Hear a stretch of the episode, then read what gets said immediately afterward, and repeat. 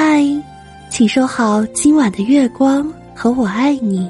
我是你的声音主播君君雨期，让我的声音伴你安然入眠。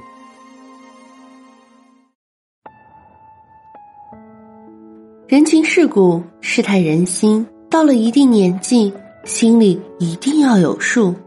短短三句话，说透扎心的社交真相，读完瞬间清醒。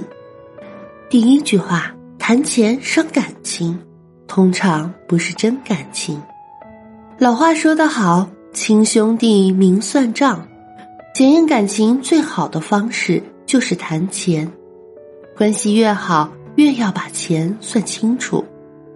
齐白石成名以后，请他作画的朋友越来越多。他自诩靠手艺吃饭，卖画给熟人，从不耻于要钱。他家客厅里长期挂着一张公告：卖画不论交情，君子有耻，请照润格出钱。不论交情多好，都要照价付酬，不能赊，不能减。齐白石托人办事，大多也送画作为报酬。他把这看作是人情和物质的交换。如果他感觉不合算，那就不换了。世人四处奔忙，困的不过是碎银几两，偏偏这碎银几两能解人世间百般惆怅，能保晚年安康，能让稚子入学堂，能为家人换来柴米油盐。五谷粮，金钱并不可耻，不能谈钱的感情，注定经不起时间的考验。羞于谈钱是对自己的折磨，也是对别人的放纵。第二句话，相处舒服只因向下兼容。如果你与某人相似，没有任何的不适，而感到非常的舒服，大概率你不是遇见了知己。而是他对你向下兼容。企业家冯仑回忆，初见李嘉诚时，李嘉诚亲自在电梯口迎接他们，并主动递上自己的名片。吃饭时有四张桌子，他在每一张桌子旁轮流坐了十五分钟。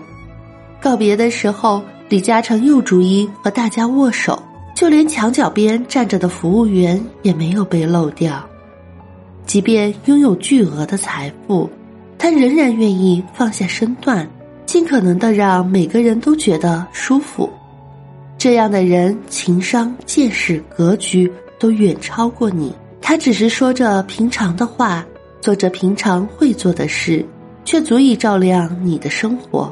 你自以为与他一见如故，只因为你的圈子里从未有过这样优秀的人。只要他愿意。他可以跟每个像你这样的人，都做到心有灵犀。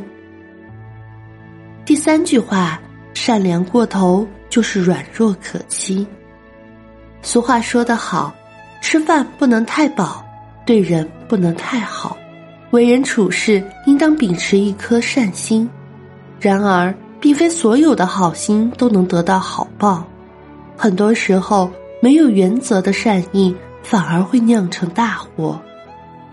季羡林曾说：“我是一个平平常常的好人，但不是一个不讲原则的烂好人。百分之四十为他人着想，百分之六十为自己着想，就是一个及格的好人。与人交往，都希望自己付出得到相当的回报。你的付出不应该被别人看成是理所当然。”人心换人心，换不来就换人。陈胜称王后，过去一起种地的朋友前来投奔，陈胜欣然接待。这位朋友为吹嘘自己与陈胜的关系好，在大庭广众之下直呼陈胜的名字。陈胜有些不悦，但念在是故交，并未追究。朋友见此状况，越来越放肆。他常常和别人说陈胜的私事，还对陈胜的形象品头论足。